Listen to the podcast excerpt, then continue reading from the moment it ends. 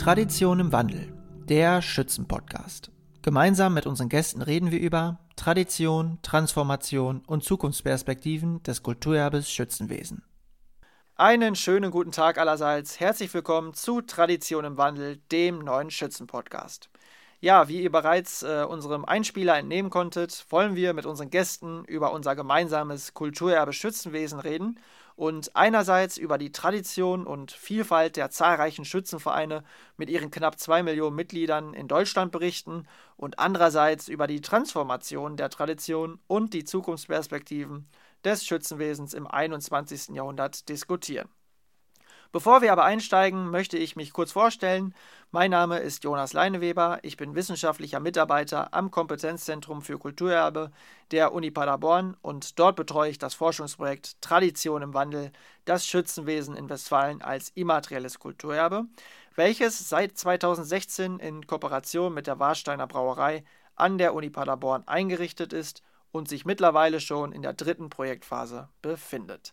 Dazu gleich mehr. Zuvor begrüße ich aber ganz herzlich Benjamin Peyer. Er ist mein Sparringspartner, wenn man so will, denn er betreut das Projekt auf Seiten der Warsteiner und ist dort als Manager im Bereich Marketing im Kernmarkt tätig. Grüß dich, Benny. Hallo Jonas, grüß dich. Äh, lange nicht gesehen, sonst immer bei unseren Vereinsworkshops oder auf der Schützenkonferenz. Freut mich, dich wiederzusehen.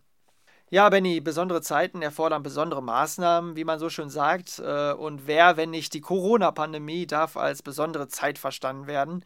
Und auch auf unser Forschungsprojekt äh, und den daraus entstandenen Formaten ähm, hat natürlich die Corona-Krise Auswirkungen. Äh, und deswegen erklären wir am besten gleich einmal vorab, warum es dieses Projekt jetzt überhaupt gibt und aus welchen Überlegungen bzw. auch Notwendigkeiten heraus es eigentlich entstanden ist. Ja, sehr gerne. Und zwar versuchen wir natürlich alle momentan so verantwortungsvoll wie möglich mit der aktuellen Situation umzugehen, was natürlich auch der Grund dafür ist, dass wir die dritte Warsteiner Schützenkonferenz am 7. November nicht als Präsenzveranstaltung abhalten konnten. Äh, das ist umso äh, bedauerlicher, da wir mit 148 Teilnehmern aus 60 unterschiedlichen Vereinen so viele Anmeldungen wie noch nie hatten. Deshalb an der Stelle ein, ein riesengroßes Dankeschön für das Interesse an der Stelle äh, an alle Vereine, die sich angemeldet haben. Aber genau das, was die Warsteiner Schützenkonferenz ja eigentlich auszeichnet und einzigartig macht, nämlich dass die Schützenvereine aus ganz Westfalen und vielleicht sogar darüber hinaus zusammenkommen, um sich auszutauschen, würde in diesem Jahr für mich ein zu großes Risiko darstellen.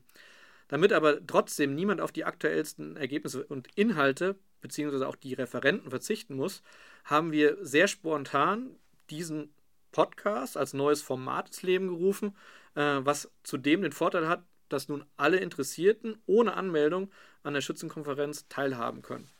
Ja, Benny, und ähm, genau darum geht es ja äh, jetzt auch. Äh, zweifelsohne wirkt die Corona-Pandemie tiefgreifend, äh, auch natürlich auf Schützenvereine und offenbart auch große Herausforderungen und Risiken.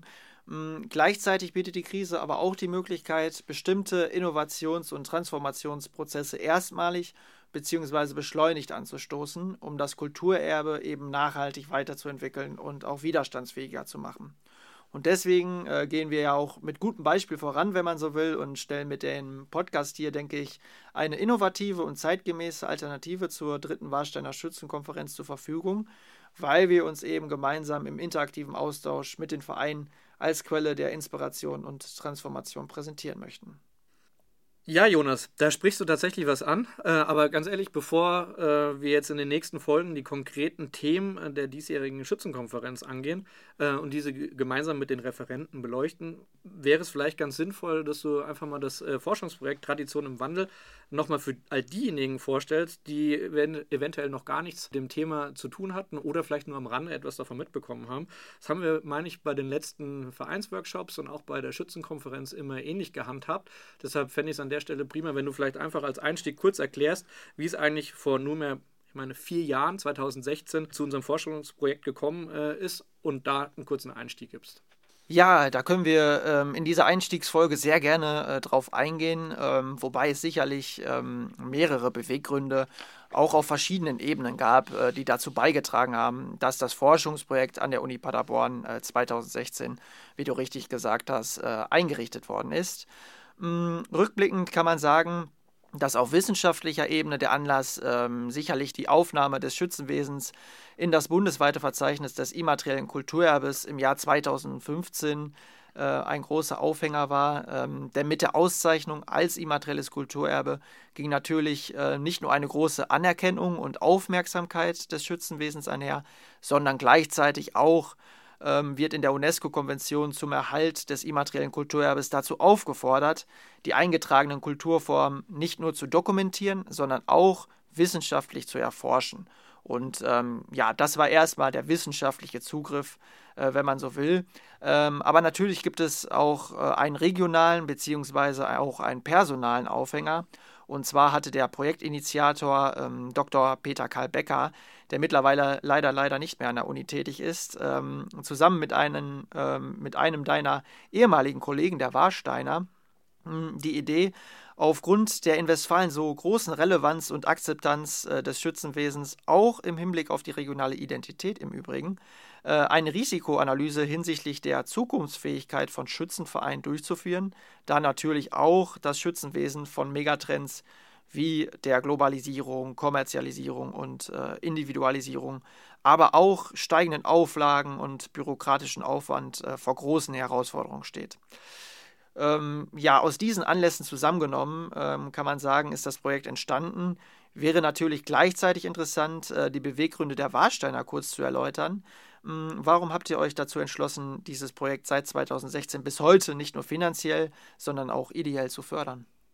Naja, ganz klar, es äh, ist relativ einfach, wenn man sich überlegt, wie die Geschichte der Brauerei seit 17 1953 sich entwickelt hat, war natürlich das Schützenwesen ja seit jeher ein, Bestandteil oder schon seit sehr, sehr äh, langer Zeit. Äh, wenn, ich, wenn ich mir das anschaue, also mit meiner Tätigkeit die letzten dreieinhalb Jahre, ganz ehrlich, es gibt sehr viele und sehr große Vereinsstrukturen bei uns äh, im Sauerland oder auch komplett in, in Westfalen. Äh, und mir ist relativ schnell deutlich und bewusst geworden, wie wichtig das Schützenwesen für die Brauerei ist. Und ich kann da meinem Kollegen, der das mitinitiiert hat, mit Dr. Becker damals nur beipflichten. Es ist ein sehr, sehr schöner Bereich, wenn man sich überlegt, dass dass 99,9 Prozent, wenn nicht gar 100 Prozent der Schützen ehrenamtlich tätig tätig sind, sich hier auch als äh, Brauerei zu engagieren äh, und etwas dem Schützenwesen zurückzugeben. Du selber bist ja ähm, kein Mitglied eines Schützenvereins und bist auch mit dem Schützenwesen in deiner Heimat gar nicht so in Berührung gekommen. Äh, du kommst aus Hessen, das äh, kann man vielleicht an dieser Stelle kurz sagen. Ähm, da spielt das Schützenwesen ähm, ja nicht so die große Rolle bei euch, regional zumindest nicht. Aber du hast ja das Schützenwesen jetzt auch kennengelernt. Was schätzt du eigentlich an dieser Kulturform? Richtig, das stimmt, weil bei uns in der Region tatsächlich gerade das Sportschießen eher äh, ja, äh, im Vordergrund steht. Wir haben eher kleinere Schützenvereine. Das Brauchtum wird bei uns einfach anders gelebt und gepflegt. Äh, aber ich habe ja äh, relativ schnell mitbekommen, wie das bei uns in Westfalen aussieht und gerade im Sauerland. Äh, da nehmen die Vereine doch eine sehr, sehr wichtige Funktion einfach ein. Viele soziale Projekte wären ohne das Dazutun der, der Vereine und gerade der Schützenvereine gar nicht möglich. Viele Impulse kommen auch von den Schützenvereinen. Und ja, der Zusammenhalt innerhalb der Orte ist ja maßgeblich auch geprägt durch die Strukturen, die die Schützenvereine einfach vorgeben. Ja, Jonas, äh, lass uns doch neben dem Anlass vielleicht noch eben über die Ziele des Forschungsprojektes reden. Ähm, wie lassen sich deiner Meinung nach die Ziele in zwei bis drei Sätzen vielleicht zusammenfassen? Ja, ähm, die Zielsetzung des Forschungsprojekts ähm, besteht, wenn man so will, aus drei Teilen, die aber eigentlich nicht voneinander zu trennen sind, sondern ja wechselseitig sich aufeinander beziehen.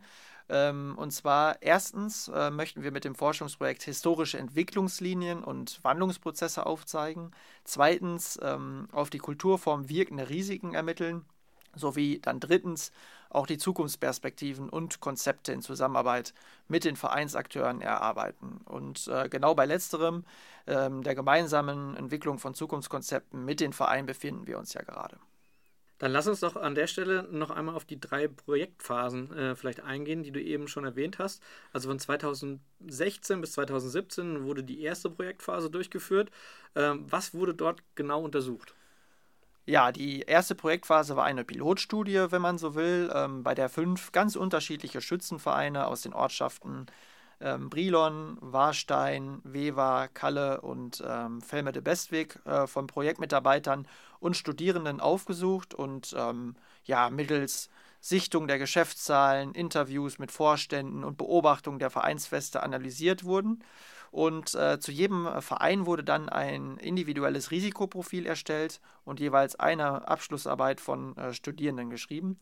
Und ähm, by the way, gab es da auch äh, mehr Studierende, also mehr Studentinnen, die äh, eine Abschlussarbeit geschrieben haben als, äh, als Studenten. Oh, okay. Hätte ich nicht gedacht. Ähm, was sind denn die wesentlichen Ergebnisse dieser ersten Studie? Ja, nimmt man die äh, fünf Risikoanalysen, äh, die entstanden sind, zusammen und äh, verdichtet äh, diese dann äh, zu allgemeinen Risikokategorien, dann ist äh, allen untersuchten Vereinen eigentlich gemein, dass die personellen Risiken als am dringlichsten eingestuft werden.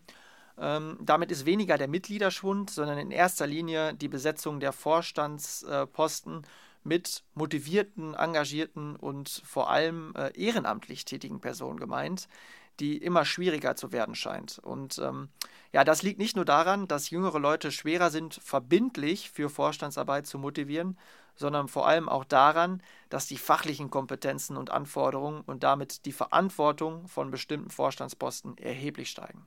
Das hört sich jetzt für den Zuhörer wahrscheinlich sehr technisch alles an. Äh, magst du das vielleicht an einem Beispiel mal konkret machen? Ja, gerne. Und zwar, ähm, mein Lieblingsbeispiel ist dabei das Amt des äh, Kassierers oder äh, Schatzmeisters, je nach Verein. Ähm, denn bei großen äh, Vereinen, äh, die die Schützenvereine häufiger sind, äh, ist es mittlerweile nahezu undenkbar geworden, dass man ähm, ja ohne einen entsprechenden Background im Finanz- oder Steuerwesen ähm, diese, diese Ämter ähm, des Kassierers vollumfänglich leisten kann. Ähm, nicht ohne Grund, ähm, das muss man auch mal erwähnen, werden die Steuerbescheide der Schützenvereine mehr und mehr von Steuer- und Wirtschaftsprüfergesellschaften übernommen. Und das ist natürlich für mitgliedergeführte Vereine im klassischen Sinn eine große Herausforderung. Okay, das ist jetzt ein Aspekt in diesem Kontext. Gibt es eventuell weitere Gründe, die vor der Übernahme einer Vorstandsarbeit abschrecken?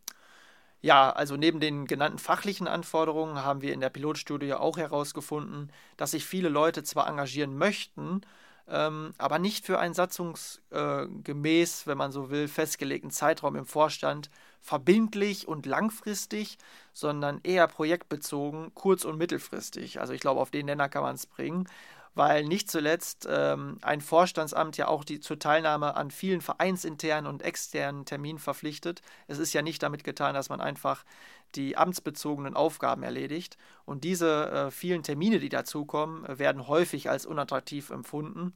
Ähm, natürlich auch, ähm, weil die Mobilität und die Flexibilität im Alltag und Beruf gerade bei äh, jüngeren Leuten eine größere Bedeutung spielt als vor 30 oder 50 Jahren. Okay, an dem Punkt äh, stelle ich mir gerade die Frage, wir hatten das ja in der äh, Studie auch beleuchtet, äh, dass es auch ganz häufig finanzielle Probleme äh, gibt in den Vereinen. Äh, wurden hier auch finanzielle Problemstellungen in der Pilotstudie ersichtlich, die wir den Hörern einfach mal rübergeben können? Ja, äh, ökonomische Risiken wurden in der Pilotstudie natürlich auch ermittelt, ähm, klar auf jeden Fall. Ähm, die resultieren im Wesentlichen äh, auf Instandhaltungskosten für die Schützenhallen, ähm, auch weil es da immer mehr behördliche Auflagen gibt, äh, die für wirklich viele Vereine eine sehr große Herausforderung bedeuten und jetzt im Zeichen von Corona natürlich noch einmal steigen werden, äh, Stichwort Hygiene. Ähm, ja, aber zudem ergeben sich ökonomische Risiken auch daraus, äh, dass das Schützenfest äh, nicht mehr die Monopolstellung als Volksfest schlechthin in Westfalen genießt, sondern es mittlerweile ein sehr großes und häufig auch kommerziell betriebenes Freizeit- und Geselligkeitsangebot gibt. Hm, das natürlich dann auch dazu führt, dass äh, um Festbesucher und Veranstaltungseinnahmen, die früher schon safe waren, wenn man so will, dass um die dann äh, konkurriert werden müssen. Okay. Ähm, vielleicht soweit an der Stelle zu Projektphase 1. Äh, die daran anschließende Projektphase 2 wurde ja dann von 2017 bis 2019 durchgeführt. Äh, was mich hier besonders fasziniert hatte, war die Teilnahmequote. Wenn man bedenkt, dass bei der Online-Umfrage zum Schützenwesen in Westfalen, die insgesamt im Vordergrund stand, und an Mitglieder und an Nichtmitglieder, Frauen wie Männer, Jugendliche und Senioren gleichermaßen adressiert war, insgesamt über 7000 Personen teilgenommen haben. Ich glaube, da können sich andere wissenschaftliche Studien hinten anstellen, beziehungsweise äh, würden sich freuen, wenn sie solche Werte äh, erreichen. Äh, welche Aspekte wurden in der Umfrage konkret abgefragt? Genau. Ähm, vielleicht noch mal ganz kurz auf die Teilnehmerzahlen. Also äh, 7000 haben insgesamt sich an der Umfrage beteiligt aber 5470 Personen haben den Umfragebogen vollständig ausgefüllt, ähm, was immer noch ein Riesenwert ist, ähm, was für unsere Studie auch ein großer Beleg war, ähm, ja, welche Relevanz und Akzeptanz das Schützenwesen eigentlich äh, in der Region Westfalen ähm, noch hat. Das vielleicht kurz zur Einordnung. Das zeigt mal wieder äh, bei uns beiden. Der eine ist eher der Neutrale, äh, der andere vielleicht eher der Optimist bei uns beiden. Äh, ich habe mich mega gefreut, dass so viele äh, Leute sich hier äh, ja, beteiligt haben und an der Studie teilgenommen haben. Es hat ja definitiv jemand teilgenommen. Wissenschaftlich können wir aber leider in Anführungszeichen nur die 5470 zählen. Deshalb äh, kann ich das auch nachvollziehen und unterschreiben, Jonas. Ja, wie gesagt, also die 5470 ähm, häufig bemüht man sich in wissenschaftlichen Untersuchungen ähm, gerade mal so auf die 1000 oder 2000 zu kommen und haben das hier wirklich äh, sehr stark übertroffen, ohne jetzt groß die Werbetrommel zu rühren. Also das ging sozusagen äh, von ganz äh, alleine. Also ein voller Erfolg, kann man an der Stelle sagen. Auf jeden Fall, auf jeden Fall. Ähm, genau, um äh, nochmal auf die eigentliche Frage zurückzukommen. Ähm, bei der Pilotstudie äh, haben wir also die personellen und äh, ökonomischen Risiken untersucht und ähm, mit der Umfrage wollten wir dann die soziokulturellen, also wenn man so will, die gesellschaftlichen äh, Aspekte erheben. Im Vordergrund standen dabei die Fragen, äh, mit welchen Werten Schützenvereine in Verbindung gebracht äh, werden und wie diese die Befragten bzw. deren Relevanz die Befragten für ihr persönliches Leben einschätzen. Ähm, wie stehen die Befragten zu bisher in vielen Schützenvereinen etablierten Strukturen und wie bewerten sie deren Neuausrichtung in bestimmten Bereichen? Und welche Kriterien bieten einen Anreiz für den Beitritt in einen Schützenverein, beziehungsweise auch, welche halten von einer Mitgliedschaft ab. Kann man an der Stelle eventuell sagen, was ja aus deiner Sicht die wichtigsten Ergebnisse waren? Ja, das ist äh, schwierig. Es gibt natürlich eine ganze Reihe interessanter Ergebnisse. Es kommt natürlich auch immer auf die, die Perspektive an oder auch auf die Intention, ähm, was man jetzt genau äh, mit der Studie sozusagen sich anschauen möchte, welche Bereiche man fokussiert. Ähm, ja, also wir können hier sicherlich äh, nicht die ganze Studie äh, vollumfänglich präsentieren, aber ähm, wir haben die Ergebnisse ja bereits in einer Publikation, ähm, das Schützenwesen als immaterielles Kulturerbe, Tradition im Wandel, so heißt sie, ähm, publiziert und für alle Interessierten ähm, somit auch zugänglich gemacht. Und vielleicht im Rahmen dieses Podcasts können wir ja mal so zwei, drei Aspekte exemplarisch herauspicken und für die genauere Betrachtung kann man dann in die Publikation schauen. Okay, das macht an der Stelle wahrscheinlich Sinn, sonst würde es, äh, denke ich, zu, zu umfassend werden. Es gab aber tatsächlich einen sehr interessanten Aspekt, den ich an der Stelle ansprechen würde. Wir haben doch herausgefunden, dass es eine Art auseinandergehende Bewertung gab, von, gerade von den Leitwerten Glaube, Sitte, Heimat, gerade im persönlichen Leben der Befragten. Magst du dazu vielleicht einmal kurz was sagen? Ja, das ist äh, sicherlich ein sehr interessanter und auch äh, zukunftsrelevanter, wenn nicht sogar der zukunftsrelevanteste Aspekt äh, weil es natürlich den Wesenskern äh, betrifft. Und zwar konnten wir in der Umfrage, äh, wie du richtig gesagt hast, äh, ermitteln, dass die Leitwerte vieler Schützenvereine, nämlich Glaube, Sitte, Heimat oder für Glaube, Sitte, Heimat, äh, keine ausgeglichene Relevanz im persönlichen Leben der Befragten haben. Ähm, ja, vielmehr wird ein, eine krasse Diskrepanz, äh, vor allem zwischen dem Aspekt Heimat und dem Aspekt Glaube ersichtlich. Ähm, während 87 Prozent aller Befragten angeben, dass Heimat für sie wichtig bzw. sogar sehr wichtig ist, teilen diese Einschätzung beim Aspekt Glauben nur 46 Prozent. Und ja, äh, wer äh, jetzt fix ausgerechnet hat, äh, wird erkennen, dass zwischen diesen Werten ja eine Abweichung von 43 Prozentpunkten vorliegt. Und das ist natürlich erheblich, ähm, gerade wenn man auf Leitwerte blickt. Und es offenbart auch Risiken äh, hinsichtlich der zukünftigen und zeitgemäßen Ausrichtung der Vereine. Und äh, der Aspekt Sitte im Übrigen äh, liegt in der Mitte dieser beiden Werte und wird von 69 Prozent der Befragten als wichtig oder sehr wichtig äh, für persönliches Leben eingestuft. Ähm, ja, sortiert man die Begriffe nach der Bedeutungszuschreibung der Befragten also, äh, müsste der Bannerspruch demnach umgekehrt, nämlich Heimat, Sitte, Glaube heißen.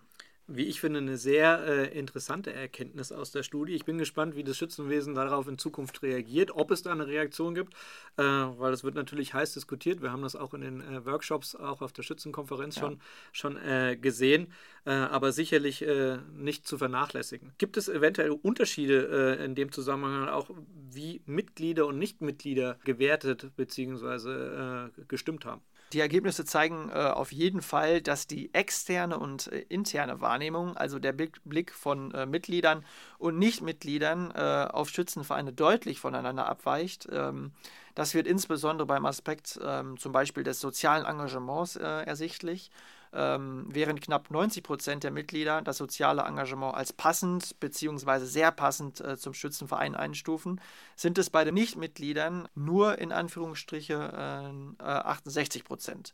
Und ähm, ja, hier sind die Vereine wirklich dazu aufgefordert, mit einer modernen und zeitgemäßen Vereinskommunikation äh, ihr vielerorts großes und auch nachhaltiges Engagement auch in der Öffentlichkeit sichtbar zu machen Andernfalls könnte auf Dauer da wirklich ein gesellschaftlicher Akzeptanzverlust drohen, wenn man das eigene soziale Engagement, was die Vereine wirklich äh, zweifelsohne haben, gar nicht so sichtbar macht. Und ähm, das ist ein großer Aspekt, auch bei den Workshops, auch bei den Konferenzen. Vereinskommunikation war ja auch schon mal ein Schwerpunktthema unserer Schützenkonferenz im letzten Jahr. Das ist ein Thema, äh, dem sich alle Vereine annehmen sollten. Ja, wir hatten das Thema wirklich heiß, heiß diskutiert, äh, auch auf dem letzten Vereinsworkshop. Ich kann mich noch äh, daran erinnern, wie lebhaft da die, die äh, Diskussion war. Äh, insbesondere das Thema Neubürger, da haben wir ihn wieder. Man kommt in ein, eine neue Gemeinde, möchte sich informieren über das Vereinsleben, kommt auf eine Website, die vielleicht das letzte Mal vor zehn Jahren gepflegt wurde und der aktuellste Eintrag war vielleicht auch von 2010. Dann überlegt man sich vielleicht, hey, existiert dieser Verein noch. Da müssen vielleicht die ein, oder müsste eventuell der ein oder andere Verein mal nachjustieren. Ja, und äh, der erste Zugriff ist ja auch äh, die Suchmaschine. Ähm, genau. Welche Vereine gibt es? Und ganz ehrlich, da ist der ähm, äh, Sportverein, der vielleicht eine super attraktive Seite hat, sich modern und zeitgemäß gibt, ähm, interessanter äh, als äh, der Schützenverein, der eine sehr veraltete und nicht mehr zeitgemäße Seite hat. Ähm, ja, das war ähm, ja wirklich großes Thema ähm, von den Medienexperten bei der letzten Konferenz, weil man ja auch innerhalb von ein oder zwei Sekunden entscheidet anhand der Website, ob man die Organisation oder das Restaurant, was man besuchen will, jetzt mag oder nicht. Exakt, das ist der Punkt. Aber äh, wir haben noch ein ganz anderes, sehr heiß diskutiertes Thema. Ich ja. erinnere mich da an den vorletzten Workshop. Ich werde den Verein jetzt nicht näher nennen, aber ich kann mich erinnern, dass in dem Steckbrief bei der Vorstellung des eigenen Vereins, bei dem Bereich, wo man sagen sollte, wer denn Mitglied sein darf, nur Männer mit den Klammern drei Ausrufezeichen äh, da stand. Das heißt, wir sprechen jetzt äh, über das äh, Thema der Frauen, Einbeziehung der Frauen im, im, Schützenwesen. Das war doch auch eine, äh, eine Frage äh, in unserer, ja, in unserer äh, Online-Studie. Äh, was kannst du dazu sagen? Ja, genau. Also natürlich ein immer ähm, sehr heiß diskutiertes Thema, ähm, auch im Rahmen des Projekts. Ähm, man muss dazu sagen, und das will ich äh, an dieser Stelle auch nicht vergessen, ähm, dass äh, einige Vereine sich mittlerweile auch äh, teilweise oder auch vollständig für Frauen geöffnet haben. Keineswegs. Viele aber auch noch nicht. Und ähm, ja, wir haben in der Umfrage erhoben, wie die Befragten zu einer generellen Öffnung der Vereine für Frauen stehen. Und das Ergebnis ähm, ist äh, eigentlich sehr eindeutig, denn eine Mehrheit von 55 Prozent hat sich dafür ausgesprochen. 29 Prozent waren dagegen und 16 Prozent war es äh, ja schlichtweg egal. Ähm, interessant ist in diesem Zusammenhang zudem, dass äh, 25 Prozent der befragten Nichtmitglieder sogar nach einer Öffnung dem Verein sofort beitreten würden und 34 Prozent erstmal die weiteren Entwicklung abwarten würden. Und ähm, ja, hier wird aus meiner Sicht auf jeden Fall ein großes Potenzial hinsichtlich der Gewinnung neuer Mitglieder ersichtlich. Und ähm, ja, vielleicht kann man das so als abschließendes Fazit dazu äh, ziehen, dass sich unsere Umfrageergebnisse generell so lesen lassen, dass sie als Ermutigung zu verstehen sind, äh, bei der gleichwertigen Einbeziehung von Frauen weiter voranzuschreiten, eben weil äh, sich eine Mehrheit auch dafür ausspricht. Mir fällt an der Stelle eine Anekdote der ersten Warsteiner Schützenkonferenz ein. Äh, du erinnerst dich sicher ja, ja. an äh, unseren lieben Schützenverein. Stichwort der Saulus zum Paulus. Vielleicht magst du den Zuhörern kurz erzählen, äh, worum sich dabei handelt, weil das tatsächlich auch nach drei Jahren immer noch in meinen Ohren klingelt. Äh, ich fand es wahnsinnig gut und sympathisch, wie äh, der Schützenbruder das erzählt hat. Genau. Also es war unsere erste Schützenkonferenz in genau. Warstein 2017. Da haben wir eben diese Umfrageergebnisse äh, vorgestellt, ähm, auch sehr ausführlich, sehr detailliert vorgestellt und ähm, das war äh, wunderbar, weil wir natürlich ähm, auch vor Ort direkt diskutieren konnten über die Ergebnisse und über dieses Thema Einbeziehung der Frauen, ähm, Emanzipation im Schützenverein natürlich ganz brisant diskutiert wurde. Und äh, ja, nach einiger Zeit ist dann ein, ein äh, ja, Schütze aufgestanden, der Gast der Konferenz war und hat gesagt, er wäre der ähm, ja, schärfste Verfechter äh, gegen Frauen im Schützenverein gewesen. Ähm, er war jahrelang Oberst und hat gesagt, solange ich Oberst bin, wird es keine Öffnung geben. Schluss aus. Also er war derjenige. Er war der Hardliner, kann man der sagen. Der Hardliner, der die drei Ausrufezeichen, äh, wie du vorhin im anderen Beispiel gesagt hast, gesetzt äh, hat. Und ähm, ja, die, die jüngeren Vorstandsmitglieder, so hat er das dann erzählt, äh, wären schon immer so ein bisschen am Sticheln gewesen und haben gesagt, ja, wenn du ähm, dein Amt niederlegst, dann gehen wir das an. Und so ist es dann auch tatsächlich gekommen. Und ähm, dann hat er gesagt, er wäre wirklich äh, immer nach wie vor skeptisch gewesen, aber der Verein hat das mit einem gewissen Konzept gemacht. Die haben eine eigene Kompanie dann aufgemacht, Strukturen geschaffen, das ist ja auch immer wichtig, sich nicht nur öffnen, satzungsgemäß, sondern die Strukturen auch zu öffnen. Und er hat gesagt, das hat ihn dann so überzeugt. Er hat gesehen, dass so viele Frauen dann beigetreten sind, diesen Verein so bereichern, dass er mittlerweile der Frauenbeauftragte dieses Schützenvereins ist und hat gesagt, er hätte sich dann vom, vom Saulus zum Paulus gewandelt. Und ähm, ja, das, das ist eine Anekdote, die, glaube ich, allen Gästen der Konferenz und natürlich ganz besonders uns auch in Erinnerung bleibt. Ja, also der Lacher äh, war auf jeden Fall auf seiner Seite und zwar äh, super sympathisch, super transparent, wie er das erzählt hat äh, und hat mir gezeigt, hey, äh, auch in so einer Situation, wo man selber als Oberst noch komplett äh, vielleicht dagegen war, dann auch die Größe einfach zu sagen, so, hey, okay, äh, jetzt kommt eine neue, eine, eine neue Zeitrechnung, kann man ja schon fast sagen.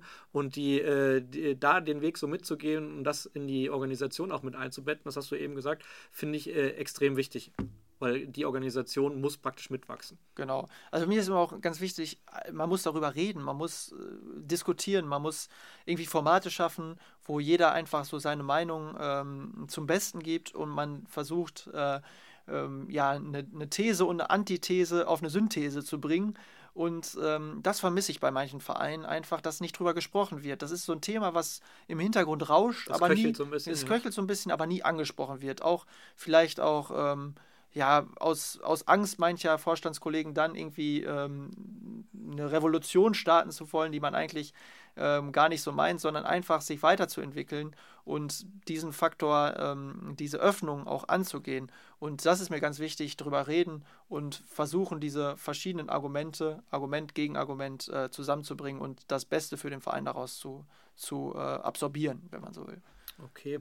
Ähm, dann lass uns äh, einfach mit Blick auf die Uhr einfach einen, einen kurzen Punkt machen an der Stelle.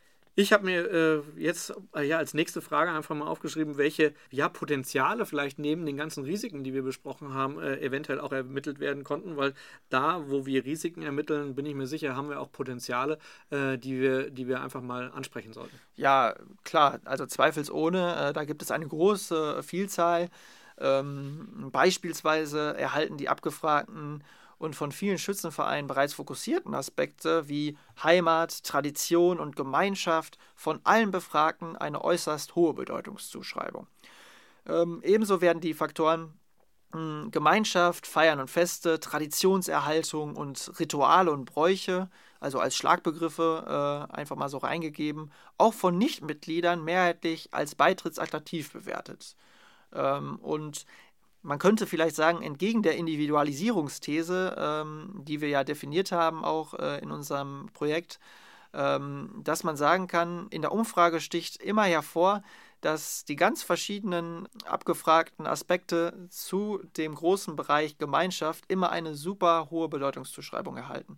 Das heißt, Gemeinschaft ist wirklich eine, ein Aspekt, der sehr, sehr gefragt ist, äh, auch gerade im Kontext des Schützenwesens und so ein bisschen der Individualisierungsthese ähm, des 21. Jahrhunderts äh, so ein bisschen en entgegensteht. Und das ist natürlich ein großes Potenzial, dass eben äh, die Schützenvereine als gemeinschaftsstiftender Faktor wahrgenommen werden und dieses, ähm, diesen Faktor auch weiter pflegen sollten. Mit dem Blick jetzt äh, auf das Gesamtkonzept versuche ich nochmal das große Bild aufzumachen. Wir hatten die Phase 1, die Phase 2 und mittlerweile befinden wir uns ja schon in Phase 3 der wir sagen immer Praxisphase, äh, wo wir praktisch die ganze Theorie über, überführen in die Praxis und versuchen dort äh, Ansatzpunkte zu finden und wirklich, ja, sagen wir, die Geschichte mit Leben zu füllen. Äh, vielleicht kannst du an der Stelle, äh, weil wir 2020, also in diesem Jahr, damit begonnen haben, äh, einfach mal den Ansatz und die Zielsetzung erklären. Ja, äh, sehr gerne. Ähm, die dritte Projektphase ist, wie du richtig gesagt hast, als Praxisphase ausgeschrieben äh, und markiert, wenn man so will, die Schnittstelle zwischen Theorie und Praxis. Ähm, ja, hier sollen die in den Projektphasen 1 und 2 ermittelten Risiken, aber auch die Potenziale, die wir vorhin genannt haben, äh, ja, absorbiert werden, also aufgesaugt und als Grundlage für spezifische Zukunftskonzepte herangezogen werden, die wir gemeinsam mit den Vereinen und Verbänden äh, dann entwickeln möchten, beziehungsweise auch schon äh, entwickelt haben oder uns gerade in, ähm, darin befinden ähm, um so auch der in der UNESCO-Konvention festgeschriebenen fortwährenden Weiterentwicklung und Neugestaltung des Kulturerbes gerecht zu werden. Das ist ein ganz wichtiger Punkt, der äh, ein immaterielles Kulturerbe auch auszeichnet, äh, wie die UNESCO-Konvention eben sagt, dass es äh, nicht darum geht, eine Kulturform ähm, ja, einzufrieren, ähm, sondern immer fortwährend weiterzuentwickeln und dass diese Kulturform auch von der Neugestaltung lebt. Das ist ein ganz wichtiger Punkt. Ähm, ja, und um diese Zielsetzung gewährleisten zu können, hm, stellen wir, wenn man so möchte, drei nachhaltige Angebote in der Praxisphase zur Verfügung.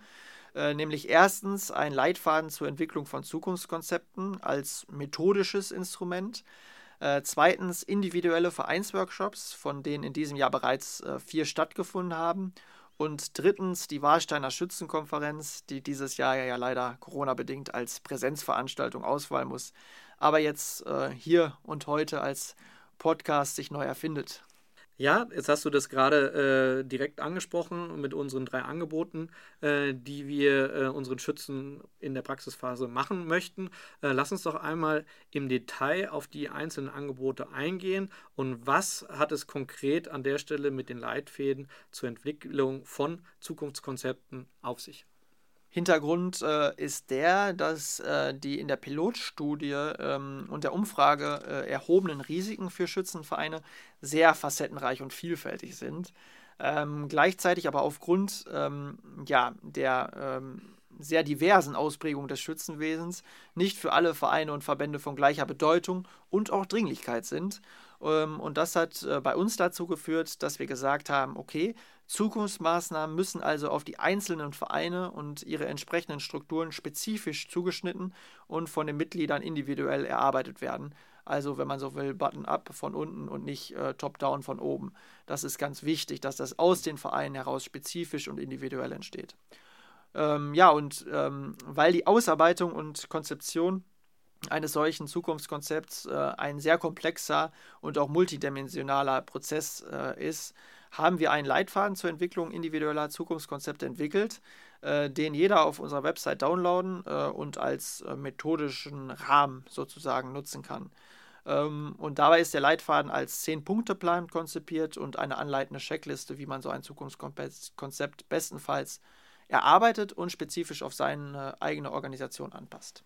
Ja, jetzt hast du eben äh, die Vereinsworkshops äh, schon angesprochen. Tatsächlich bin ich begeistert von unserem äh, Modul der Vereinsworkshops, wenn ich mir anschaue, mit welchem Engagement unsere Schützen dieses Jahr bei den vier Terminen, die wir äh, angeboten haben, mit dabei waren. Man muss dazu sagen, die Termine sind alle ausgebucht, wenn man so möchte. Wir haben sogar ganz im Gegenteil nächstes Jahr noch zusätzliche Termine anbieten müssen können, äh, weil wir so viele Anfragen äh, bekommen haben. Äh, auf der einen Seite von den Vereinen, aber auch von den Verbänden. Und ich finde es toll, mit wie viel Engagement da äh, ja gearbeitet wird, von morgens bis nachmittags um fünf. Ich weiß nicht, mit welchen Zielsetzungen und Erwartungshaltungen die, die Schützenvereine zu uns gekommen sind, aber ich bin mir relativ sicher, nach dem Feedback, das wir erhalten haben, dass die Erwartungshaltung äh, tatsächlich übertroffen worden sind. Und ich kann nur eine Lanze dafür brechen. Das ist ein super Format, was äh, jetzt aus dem äh, Forschungsprojekt entstanden ist, äh, was wir auf jeden Fall weiter äh, fortführen sollten. Jetzt bin ich natürlich sehr tief im Thema drin, die Zuhörer vielleicht noch nicht so. Magst du vielleicht an der Stelle einfach ein paar Sätze zu unseren Vereinsworkshops sagen, was wir dort treiben und was die Zielsetzung dahinter ist? Ja, sehr gerne. Ähm, und zwar muss man eigentlich einen Schritt zurückgehen und sagen, dass die ähm, Vereinsworkshops aus den Leitfäden zur Entwicklung von Zukunftskonzepten entstanden sind, weil die Rückmeldung der Vereine einfach die war, dass sie sehr gerne mit diesem äh, Instrument, mit dieser Methode arbeiten würden, gleichzeitig aber festgestellt haben, dass einfach das Tagesgeschäft so viel Zeit in Anspruch nimmt, ähm, dass äh, viele Vereine die gesagt haben, wir, wir möchten mit diesen ähm, Leitfäden arbeiten, nicht dazu gekommen sind. Also eigentlich hat immer das kurzfristige Tagesgeschäft die langfristige Zukunftsentwicklung blockiert. Und das trotz der Anfangseuphorie, weil das, was wir gehört haben auf der Schützenkonferenz, war ja genau, hey, das ist genau das, was wir brauchen und wir setzen uns direkt dran, haben sehr viele Anmeldungen bekommen und ja, Trotzdem war ein Vereinsworkshop notwendig, um den Rahmen zu geben, wenn man so möchte. Genau, und also diese, diese, diese kurzfristige Tagesgeschäfte, also die Vorstandsarbeit funktioniert ja meistens so im Schützenverein, dass man von ähm, Veranstaltung zu Veranstaltung blickt und die dann organisiert. Ähm, und ähm, ja, dieser kurzfristige äh, Blickwinkel hat dann aber ähm, ja wirklich ähm, oder bringt das Problem mit sich, dass der Blick äh, in die Zukunft blockiert wird. Und diese Blockade kann sich äh, dann äh, als Spirale erweisen, äh, wenn man so möchte, und dazu führen, dass wichtige Zukunftsfragen so lange zurückgestellt werden, bis die Risiken immer dringlicher und äh, die damit einhergehenden Probleme immer und immer größer werden und dann kaum noch entgegengewirkt werden kann. Und ähm, vor dem Hintergrund haben wir gesagt, okay, äh, wir geben äh, den Verein auf den Workshops den Raum und die Zeit, die sie sonst nicht haben und geben ihnen mit den Leitfäden eine angeleitete Methode an die Hand, um im Austausch mit Experten und anderen Vereinsakteuren spezifische, auf ihre Organisation zugeschnittene Zukunftskonzepte zu erarbeiten. Und ähm, diese Kombination hat dann dazu geführt, dass das Konzept voll aufgeht. Denn ähm, die Rückmeldung ist ja aus den Workshops wirklich, ähm, ohne zu übertreiben, dass diese äh, Leitfäden äh, ideal sind, um solche Konzepte anzugehen, ideal sind, um angeleitet ähm, so einen großen Prozess anzustoßen. Und ich meine, du hast es selbst gesagt, du warst auch dabei. Ähm, auch wir konnten dann ja sehen, dass unser Instrument der Workshops ähm, ja dann funktioniert und ähm, die Workshops haben ja auch noch dahingehend einen großen Vorteil, dass die Vereine sich gegenseitig austauschen können und äh, über ihre Risiken, Herausforderungen, aber auch über ihre Zukunftsmaßnahmen, die sie dann angestoßen haben, äh, reden. Und äh, bis jetzt haben 15 unterschiedliche Vereine und äh, insgesamt 60 Person, Personen an den Workshops teilgenommen. Und ähm, ja, da hat man diese Synergieeffekte, ähm, die ich gerade äh, erläutert habe, schon gesehen, die wir ja mit dem Forsch Workshop äh, beabsichtigt haben. Ja, jetzt habe ich vorhin äh, ja tatsächlich schon meinen, äh, meinen Eindruck der Workshops äh, einmal kundgetan. Ähm, kannst du vielleicht nochmal sagen, im Detail oder auf den Punkt gebracht, wie so dein Eindruck äh, der Vereinsworkshops sich gestaltet? Ja, äh, ich, ich kann das eigentlich nur widerspiegeln. Ich bin auch begeistert und ich möchte mich an dieser Stelle ähm, ja auch nochmal herzlich bei allen äh, Teilnehmervereinen bedanken, äh, die mit ganz großer Motivation, Disziplin und Arbeitsbereitschaft jeden Workshop zu einem sehr, sehr intensiven, äh, aber unglaublich ähm, inspirativen Tag gemacht haben.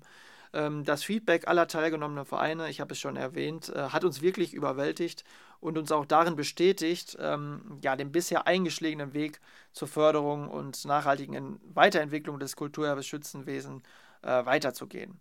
Unser Ziel ist es ja auch äh, grundsätzlich, ja, andere Vereine die jetzt nicht Teil der Workshops oder der Konferenz waren, diese partizipieren zu lassen, dass sie teilhaben können an den Ergebnissen, die wir äh, ja gemeinsam mit den Vereinen erarbeitet haben, ist auch ein wesentlicher Punkt, äh, den man hier vielleicht nennen muss. Das Ganze funktioniert natürlich nur mit einer gewissen Transparenz, äh, mit der Bereitschaft zur Transparenz. Ich weiß nicht, ob das immer äh, im Schützenwesen so gegeben war. Mich begeistert das. Ich finde es toll, dass man bereitwillig sagt, hey, so sieht es bei uns im Verein aus und äh, stellt auch die Ergebnisse zur Verfügung. Genau das ist ja das, was wir äh, gerade erarbeiten und was wir zusammentragen möchten. Ähm, vielleicht magst du kurz erzählen, wo man die ja eingeleiteten Zukunftskonzepte und Ergebnisse der Vereine sehen kann hm. oder finden kann. Ja, ähm, sehr gerne. Ähm, zuvor ganz kurz auf deinen Aspekt, den du angesprochen hast, ähm, dass du nicht weißt, ob es immer so war, dass man die Ergebnisse so präsentiert hat und dass alle daran teilhaben können.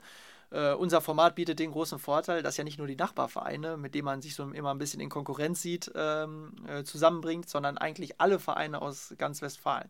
Und da sieht man dann einfach, dass dieses Konkurrenzdenken überhaupt nicht äh, vorhanden ist, sondern äh, man eigentlich an einem Strang zieht und das Bestmögliche für jeden Verein eigentlich versucht äh, rauszuziehen. Es hat sich ja auch gezeigt, dass viele Vereine, äh, unabhängig von der Größe, ob das ein kleiner oder ein, wirklich ein richtig großer Verein ist, ähnliche Problemstellungen haben. Ja. Äh, auf unterschiedlichen Feldern. Und ich glaube, da ist es gerade wichtig, voneinander zu lernen. Ja. Und auch gerade in so einer Phase, in der wir uns jetzt gerade befinden, ich glaube, in, in, so einem Jahr 2020 haben wir doch alle ähnliche Probleme und können oder haben, tun eigentlich gut daran, zusammenzuarbeiten. Ja, auf, auf jeden Fall. Und äh, ich glaube, der größte Verein war, glaube ich, 2300 Mitglieder stark und der kleinste 300. Und ja. man hat eigentlich gesehen, dass äh, die Probleme bzw. die Herausforderungen auch äh, gleich gelagert sind. Ähm, vielleicht ganz kurz zu der ähm, eigentlichen Frage, ähm, wo man die äh, eingeleiteten Zukunftskonzepte und äh, eben auch Ergebnisse der Workshops einsehen kann. Und ähm, ja, dazu haben wir ein Register guter Praxisbeispiele ähm, ins Leben gerufen, äh, wo wir da die wichtigsten Ergebnisse zusammengeführt haben. Das kann sich jeder auf unserer ähm, auf unserer Homepage angucken im Register guter Praxisbeispiele.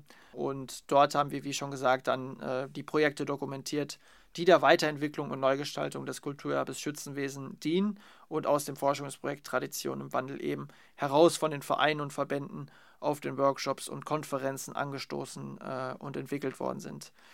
Ja, und äh, die Register gesammelten Beispiele aus der Praxis ähm, können somit einerseits den anderen Vereinen, äh, die interessiert sind, als Vorlage und Anregung dienen und für die Teilnehmervereine andererseits lassen, sich die, äh, lassen sich die aufgearbeiteten Unterlagen äh, aus dem Register wiederum dafür nutzen, um sich äh, für Innovationswettbewerbe, Fördertöpfe oder Heimatpreise zu bewerben, was auch schon einige Vereine dann mit diesen Unterlagen gemacht haben. Okay, dann haben wir jetzt praktisch unsere Angebote Form des Leitfadens, aber auch der Vereinsworkshops betrachtet. Bleibt eigentlich nur noch die Warsteiner Schützenkonferenz. Äh, auch ein sehr, sehr schönes Projekt, wie ich finde. Kannst du vielleicht kurz ja, den Interessierten erklären, äh, worum es sich hierbei handelt und was die Zielsetzung dahinter ist?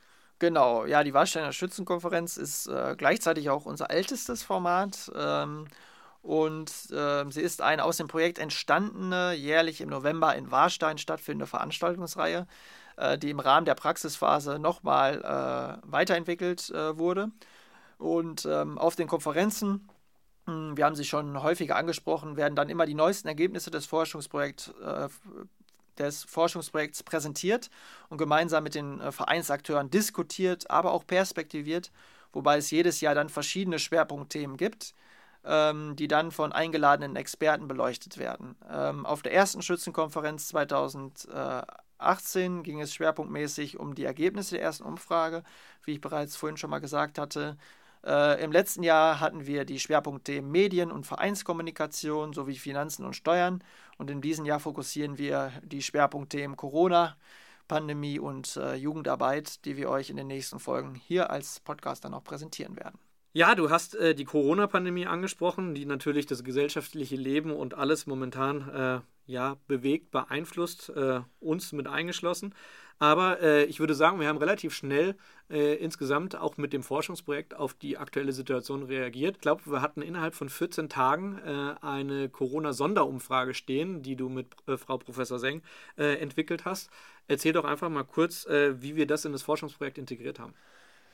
Ja, äh, genau. Also ähm, die Corona-Pandemie macht natürlich auch ähm, vor immateriellen Kulturerbe nicht halt, auch vor Geselligkeits- und Traditionsvereinen äh, im Besonderen nicht halt. Und äh, ja, die Idee äh, kam dann von Professorin Eva Maria Seng, äh, die Leiterin des äh, Kompetenzzentrums für Kulturerbe an der Uni Paderborn und somit auch meine Chefin ist, ähm, mit der wir im Übrigen auch eine Podcast-Folge aufzeichnen werden. Ähm, und sie hat dafür plädiert, dass wir unbedingt die Folgen der Corona-Pandemie im Hinblick auf die Resilienz der Schützenvereine mit in das Forschungsprojekt aufnehmen sollten. Und das haben wir dann auch gemacht.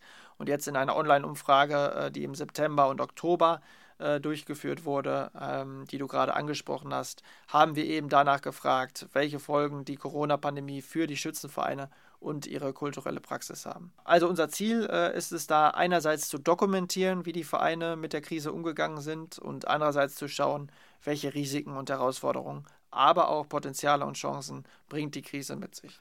Und genau diese Studie wollen wir uns äh, in der nächsten Folge mal genauer anschauen. Ich bin mir nämlich sicher, äh, dass äh, die Zuhörer und auch die angemeldeten Schützen äh, unserer dritten Warsteiner Schützenkonferenz äh, genau auf dieses Thema äh, besonders großen Wert legen und gespannt sind, was die Ergebnisse sein werden. Genau, richtig. In der nächsten Folge werden wir die Ergebnisse der Studie präsentieren und auch diskutieren und in der übernächsten Folge dann mit äh, Frau Professorin Seng nochmal genauer äh, kontextualisieren und äh, auch perspektivieren. Ja, so machen wir es. Äh, Jonas, dann herzlichen Dank für das wie immer äh, sehr angenehme Gespräch und die erste Einstiegsfolge unserer neuen Podcast-Reihe Tradition im Wandel. Ja, Benny, herzlichen Dank äh, auch an dich und natürlich auch herzlichen Dank an unsere Zuhörerinnen und Zuhörer. Ähm, wenn ihr euch über das Projekt näher informieren möchtet, könnt ihr ja einfach mal Tradition im Wandel in eure Suchmaschine eingeben äh, und auf unserer Webseite vorbeischauen. Da findet ihr auch äh, unsere Kontaktdaten. Ihr könnt euch natürlich bei allen Fragen, Anregungen, Kommentare direkt äh, an uns wenden.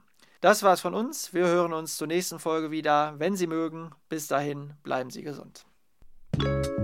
Tradition im Wandel, der Schützen-Podcast. Gemeinsam mit unseren Gästen reden wir über Tradition, Transformation und Zukunftsperspektiven des Kulturerbes Schützenwesen.